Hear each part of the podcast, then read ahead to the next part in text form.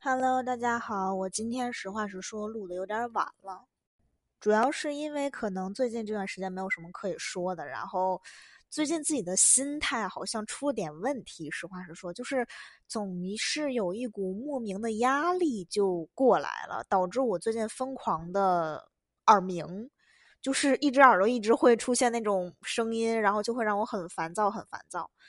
然后就是心情不是很好的那个样子，所以我就在想说，是不是要自己出去逛个街呀什么的，稍微放松放松。但其实最近因为没有什么事儿嘛，不知道到底这个压力来自于什么地方，所以就觉得说好奇怪呀。因为确实是这个出现了一些这个生理的这个问题嘛，相当于是，呃。但是你又不知道这个问题的那个关键点到底是什么？难道就是因为我最近就是一直待在家里导致的吗？但是我之前也一直待在家里啊，就是觉得好奇怪啊。反正总之最近就是 自己有点纠结，到底是怎么回事儿。然后这个就是有些问题确实可能是自己的什么心理因素影响到了，感觉。我昨天真的特别纠结，因为实际上这个星期五还有周六、周日这三天是我们这边好像是消费税是免了的这么几天。就比如说你要买一些呃学习用品啊，然后书包、衣服、鞋子什么之类的这些东西的话，它可能会给你免掉消费税。所以其实这几天我真的很想出门，但是我又就觉得说，嗯，好像也没有什么可以逛的。而且现在国外的这个情况不是越来越严重，好像今天早上我看已经突破五百万了，是不是？我之前就跟我妈妈说，说这边一定会超过五百万的，果然就是这个样子。所以呢，我就很纠结，然后又想出去吧，你又觉得出去干嘛？然后这就自己开始难受了，就。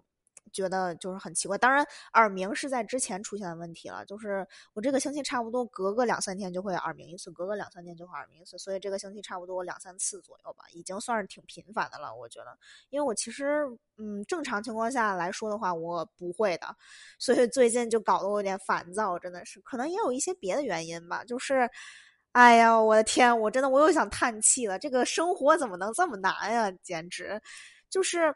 我之前一直跟大家吐槽，说我这个家里不是种了一棵葡萄树吗？这棵葡萄树之前我是看到那个它新长的那个叶子最尖尖的那个位置上面，总是有一大堆小虫子，就趴在那个叶子或者那个它那个藤上面，然后就一个一个还列好顺序的那种感觉。总之就是密集恐惧症那种人肯定都看不了了已经。然后我之前找的那个办法是撒醋。把它们处理一下，相当于是这样子了。但是呢，就是我这几天，我周几啊，我忘了。然后我看的时候，上面又密密麻麻的爬满了。爬满之后，我说那再用醋再弄一次呗。然后我就再用醋弄了一次，结果发现不对，这次，这次它不管用了。而且我觉得说这次它上面的那些小虫子，好像跟之前的怎么又不一样了的，就有一种这样的感觉。而且就是。这次的好像是蚂蚁的那种感觉，就小蚂蚁，然后，呃，就呃，当然我也不是很清楚到底为什么会这么认为这个是蚂蚁，主要是因为我有看到一只特别大的蚂蚁在那个叶子上站着，然后我就会认为说那个排列好的那些小的，那应该也就是蚂蚁的可能性比较高吧。反正总之说就是还是想要拿醋给它杀，结果没有杀掉，没有杀掉之后。我就会很苦恼，然后我今天实在没有办法了。我听说是可以拿洗碗液，还有什么有拿辣椒水的，还是拿辣椒粉，反正就是弄成水，就是喷洒在上面之后，会帮助减少这些虫子。所以我今天就又把这些活儿给干了一下，实际上是，但是我就觉得说真的很恐怖，因为密密麻麻太多了之后，虽然我没有那个密集恐惧症吧，但是。太多之后，我真的也会害怕的。实际上，所以呢，就，哎呀，自己就有点烦。实际上是，又没有想好到底要去超市买一个什么样的药回来。因为上次就是因为撒驱虫药弄死了好几棵我特别喜欢的植物，就特别可惜。然后这次就想说用一些这种就是可能强度没有那么高的药，然后也不是药了，就自己在家里。就是 配置一下，就是家里都有的那些东西，再用一下试一试。而且很多时候就是要确确确保那个量是正确的，因为我之前撒醋的时候，有时候醋可能撒的比较多，它可能会把那个叶子的一部分给自就是烧掉了。就是你看了那个整个绿色的叶子之后，其中有一部分就是变黄了，然后它就渐渐枯萎掉了什么的。当然，整个情况下来还算比较好，所以我就是说这次也原本还是想放酸上去，然后再。就是洒水啊什么的，让它降低浓度，或者就是先摇好，然后再喷什么的。但这次就真的不管用，我好烦呀！而且我觉得这次最严重的一个问题，就是因为它已经爬上那个架子了嘛。爬上那个架子之后，就是我需要站在梯子上才能就是啊动到它们，实际上是，但是那个地吧又不是很平，所以我就总是感觉自己在晃悠晃悠晃悠，然后我就开始。难受了，真的。当然，我觉得我最近压力大，可能还有别的一些方方面面的事情，比如说最近最严重的一个问题，微信可能要被禁，是不是？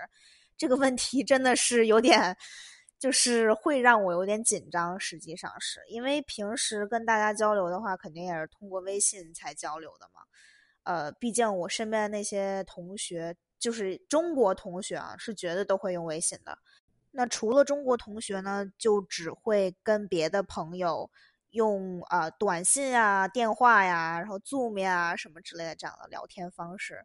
但是实际上，我其实我毕竟我中国朋友，我的中国同学很多嘛，呃，所以就会导致，如果真的没有微信的话，那真的是一个很严重、很严重问题，而且。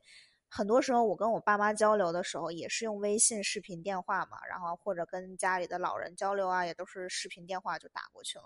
如果真没有微信的话，我也不知道我的生活会变成什么样子，所以可能突然一下自己就紧张起来了。虽然这个事情不是我可控的，但是 就是好像确实的影响到我了，真的是。所以呢，我跟我妈就在。周五的时候试了一下 QQ 视频，虽然我不知道他们想进的只是微信而已，还是整个腾讯旗下的那些软件全部都要进。那个新闻我也没有太仔细看，实话实说。但是总之现在看来，应该仅仅只是微信被禁而已。然后我就发现一个问题：QQ 的视频电话竟然比微信的视频电话还要清楚哎！实话实说，而且那个视频电话里面应该是有美颜的功能，我感觉自己看起来都更美了，真的是。然后呢，这就导致我还特地找我朋友说：“哎呀，那个加一下手机号啊，什么之类的。”因为至少在国外跟中国朋友聊的话，肯定是用微信，所以很多时候我也不会去加他的手机号。我的那个怎么说？我有一些好像社自己的社交规定似的，就是一是不认识的人一定不会加。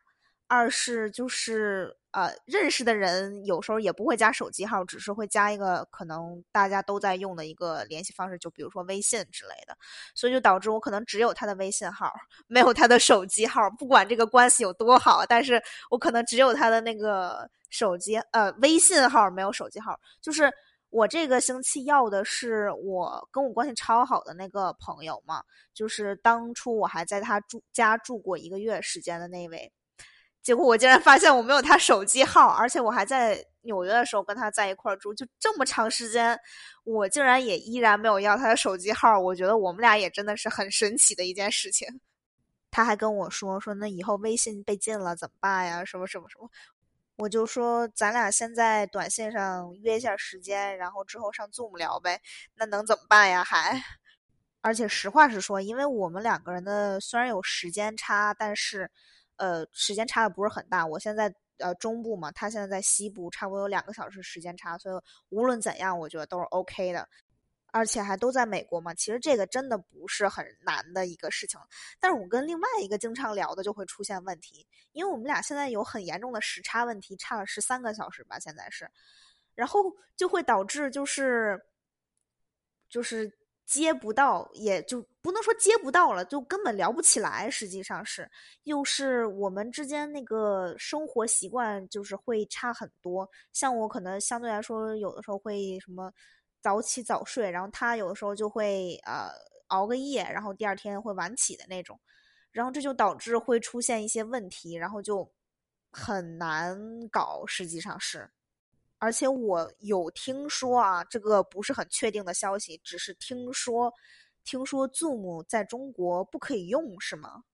所以我只能对我们俩以后的联系的情况，嗯，就是 不知道应该说什么好了，反正表示担忧吧。而且我觉得这个情况下最好玩的一点就是，他本身是要来美国上研究生，他这次回去是大学毕业之后要重新换签证再过来上学嘛。我都觉得说研究生可能就一年多两年，差不多就能上完的一个项目，相当于是，我有一点感觉，就是说他研究生可能都上完了，他连美国都来不了，就有一种这样的感觉。实话实说，但是呢，希望我说的都是假的，希望他 至少还能在国外参加一个毕业典礼。本身他今年大学毕业就没有毕业典礼了，已经很伤心了。他研究生毕业在连美美国都不在的话，那真的是太惨了，简直。还有呢，其实就是我。我好像这个星期出了趟门，我有点记不清楚了。我最近，哎呀，反正好像感觉自己不是很清醒，很多时候。我这个星期好像出了趟门，然后给自己准备了一些东西。因为照这个架势吧，就是我的秋季学期肯定也是。要在家里上了嘛？那在家里上有一个很严重的一个问题，就是可能会长时间坐在同一把椅子上，然后同一个动作，然后就会导致啊这儿疼啊那儿疼啊，然后这儿不舒服那儿不舒服。特别是我这个情况，我的腰真的不是特别好，所以呢，我就去买了一些就是可以帮助支撑腰部的那种呃，那个叫什么辅助的。啊，那玩意儿叫腰带吗？那应该叫什么东西啊？那个东西，反正就是买了一些那个东西，还有就帮助那个手腕不要让它过度那个疼痛，不能说疼痛，反正就不让它过度，反正就是让它保持它最呃好的那个形状的那个，就是手腕的那个带子，反正就是哎呀。能理解我说的是什么吧？我就我今天不知道怎么回事，突然一下就不记得那个东西叫什么了。反正就是那个类型的东西，我觉得说这个东西应该会在呃下半年对我来说应该起到很强大的一个支撑作用。因为我今年下半年的话会很恐怖，本身我的呃课程的时间就比较长，我选了很多课，然后呃。还有一点就是我的上班的那个情况会发生一些改变，就是现在他是属于要把所有同学都重新要招一遍，就是有一种好像就把我们所有人都辞退掉，然后要重新招一遍的那种感觉，就是有一种那样的感觉，实际上是，所以我们现在都重新要填那个申请表，然后重新过一遍面试什么的，而且他们的条件也变掉了，他们条件是每个星期至少工作十五个小时。然后还只有那么一个岗位，我当时就在纠结。实际上，因为我知道我今年秋季一定会就是纯学业来说啊，按照学业来说，我本身就已经会忙疯了的那种情况。那我还要每个星期在工作十五个小时，它是最低啊，最低工作十五个小时。那我这样子的话，难道我不会被忙疯吗？我的天，那我直接就被钉在那个椅子上了，直接太可怕了吧也。然后我就在想这些的情况下，我就在想说，我到底还要过要不要工作呀？因为我怕我学习成绩不好，因为就是毕竟还是学生嘛，学习还是最重要的一件事情。挣钱现在这个他也没有很重要了，实际上是对于一个学生来说，对不对？所以呢，我就很纠结。然后我纠结了一会儿，我放弃了，我直接我就觉得说。OK，我申请吧。万一面试通不过，那其实也就无所谓了，是不是？但是还是要以一个就是很好的心态去准备一下。我觉得我还是 OK 的，能过的。然后实在不行就再说呗。而且课你上不了，你可以抛课嘛。实不实在不行，是不是？所以呢，其实自己还是能平衡一下。就是想知道自己下学期会有多忙、多累、多辛苦。因为反正就是我稍微算了算，我估计我下个学期。真的是有一种连就是想喝一杯茶的时间都没有了，感觉就有一种这样的情况。就是虽然你可能一直待在家里，你不需要在路上跑来跑去、跑来跑去什么的，但你就是时间被就用光了，相当于是这个样子。所以我就还是依然有点纠结。但是面试的话，好像是从十四号到十九号这段时间，然后二十号会。给正式的呃，就是你到底是被录了还是没被录，反正就是会有这样的一个消息会发出来。然后二十号还有另外一个我很期待的另外一件事情，也是要发个消息出来。所以八月二十号那天应该是对我很重要的一天了。顺便来说一下，我们八月二十四号就开始上秋季学期的课了，所以就是我的愉快的暑假就彻底结束啦。其实到现在看来，我这个假期好像是稍微有点遗憾，因为我原本是想着说，我要读完一本书之后，我要写一个小东西、小作品给自己，就是写一些自己想看的小说之类的。因为我看过网络上大多数的那小说之后，我就觉得说，呃，没有一篇好像是我那么喜欢的了。就是可能我看小说得有小十年了吧，我觉得。可能六七年前会有一些我特别喜欢的小说，然后到最近反正就是嗯，也就那样，就是有一种这样的感觉。可能是本身自己的知识储备，然后还有一些别的情况，呃，提升了之后，你就会觉得啊，这个是这样，那个是那样，就是总之就是不觉得有多么精彩了嘛。实际上是，所以就有的时候会想说，要不要自己写一本小说给自己读？那样的话，感觉好像每次读都会有一种心动的感觉。结果我现在出现了一个事情，就是我想要读先去读完的那本书，它太厚了，导致我的那个计划稍微有点失败。就是我可能这个假期就只能先把这本书读完，然后之后再可能寒假再考虑一些什么别的事情吧。而且其实我个人认为啊，我就是没有那个能力写小说的那种人，因为我从小我的语文的这个。就是基础吧，特别特别差，应该是没有遇见过像我这么差的一个人了。而且就是应该大家从就是听我讲话，应该也能听得出来，我的词汇量其实不够，就是即使是中文的词汇量也是有问题的。实际上，而且就是在语言、文学什么这些功底上面，就是几乎现在无限贴近于零了，都快要。所以呢，就是。对于这件事儿，我稍微有点无奈，但是还想稍微挑战一下，所以 还是试一试可以。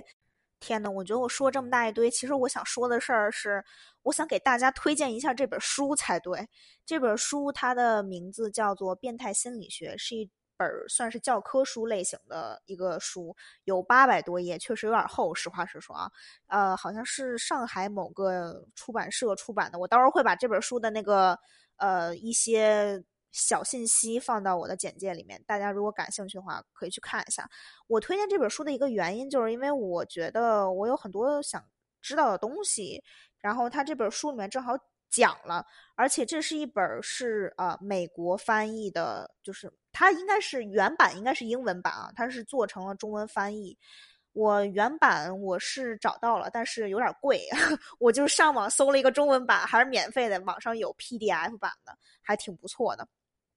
大家可以去看一下，是其中讲了一些我很感兴趣的事情，比如说，呃，焦虑。虽然我还没有看到那儿，我只是先把那个章节的小标题那些要先捋一遍，我才确定说我想要读这本书的。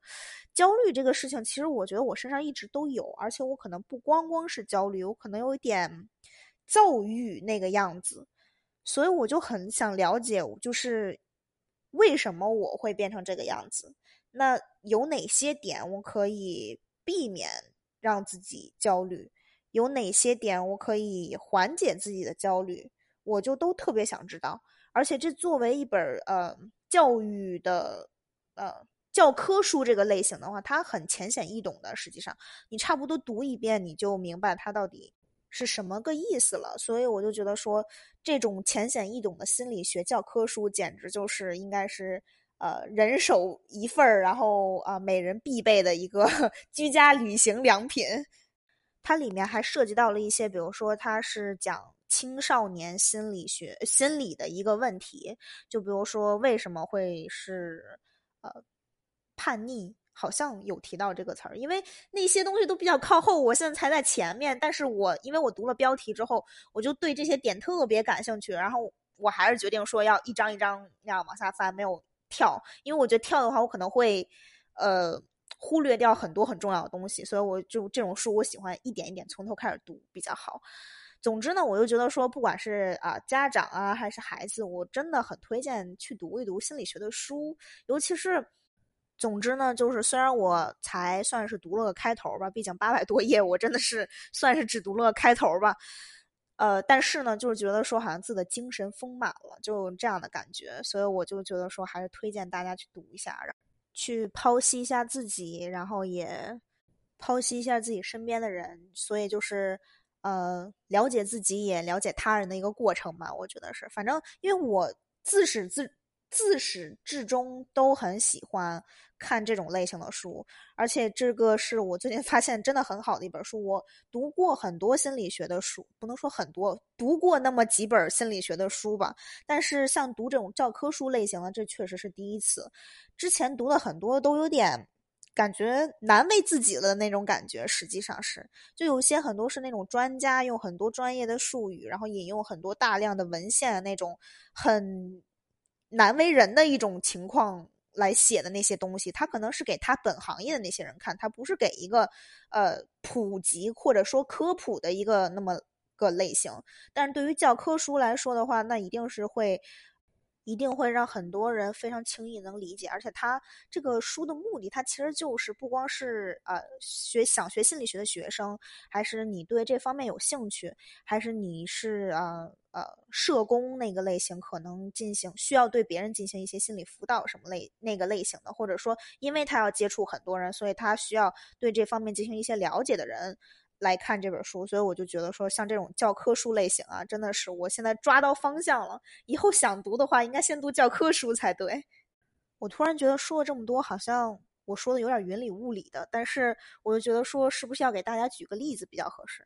就是在我看的那个书里面前面的那一部分，他举了这么一个例子，在我的理解里面啊，在我个人的理解里面，他就是说，呃。怎么分化心理学？就是因为它会有很多不同的角度嘛。比如说，呃，让我印象最深的一个点就是运用大数据的那种形式来，不对，不是大数据，用统计的方法来分析这个如何来确定一个人到底他是正常还是不正常。所以呢，他就用了这个统计的这么一个方式，就是说大多数人他的那个。智商他是在中间这个阶段的，那可能有一部分他智商不太行的，他是在，呃，就是不在正常范围之内的。但还有另外一部分，他天才，他也不在正常范围之内的。所以，如果你要按大呃，就是统计学的方式，就是更多的人出现同样的事情，就算是正常的话，那智商不行的人和。天才他都是不正常的，所以呢，在这种情况下，那这种判定就是有问题的。实际上是，所以我就觉得这句话简直就是影射了我整个人的人生的一种感觉。因为我本身，我首先我的喜好很小众，呃，就是我就是非常喜欢小众的那个类型，可能不会被很多人接受，也会有很多人去不喜欢，会很反对。但是正好我就是那一小部分，可能说是，但如果要按统计学这个方法来的话，那我就不是一个正常人了，可能。而现代社会很多情况下，大家都会把那个大多数人干那些大多数的事儿作为是正常的，一旦你可能不是那个大多数，你就会被评判为不正常。所以我突然一下我有点感动，反正看到这句话之后，我就觉得说好像又有一种被认同的感觉，总之呢，就是就是把这本书推荐给大家。虽然我也不知道自己到底讲没讲清楚为什么会喜欢这本书，但是呢，就是如果有兴趣的话，真的看一下吧。反正大家最近是不是都挺无聊的呀？实话实说，是不是？所以呢，有机会的话，有时间的话，要不要看一下呢？好吧，今天就到这儿了，不再聊了。我其实之后还有点小事情，而且我最近稍微需要调整一下心态，让自己就是。嗯，不要想那么多。每次跟大家讲完之后，我其实很开心，然后就整个人处于一种很嗨的那个状态。所以我在之后会稍微要调整一下情绪，才能就是比较安定。实际上是，所以我有的时候不愿意讲太晚。我现在已经快九点了，晚上 我得 稍微准备准备了。好吧，拜拜，我们下期见。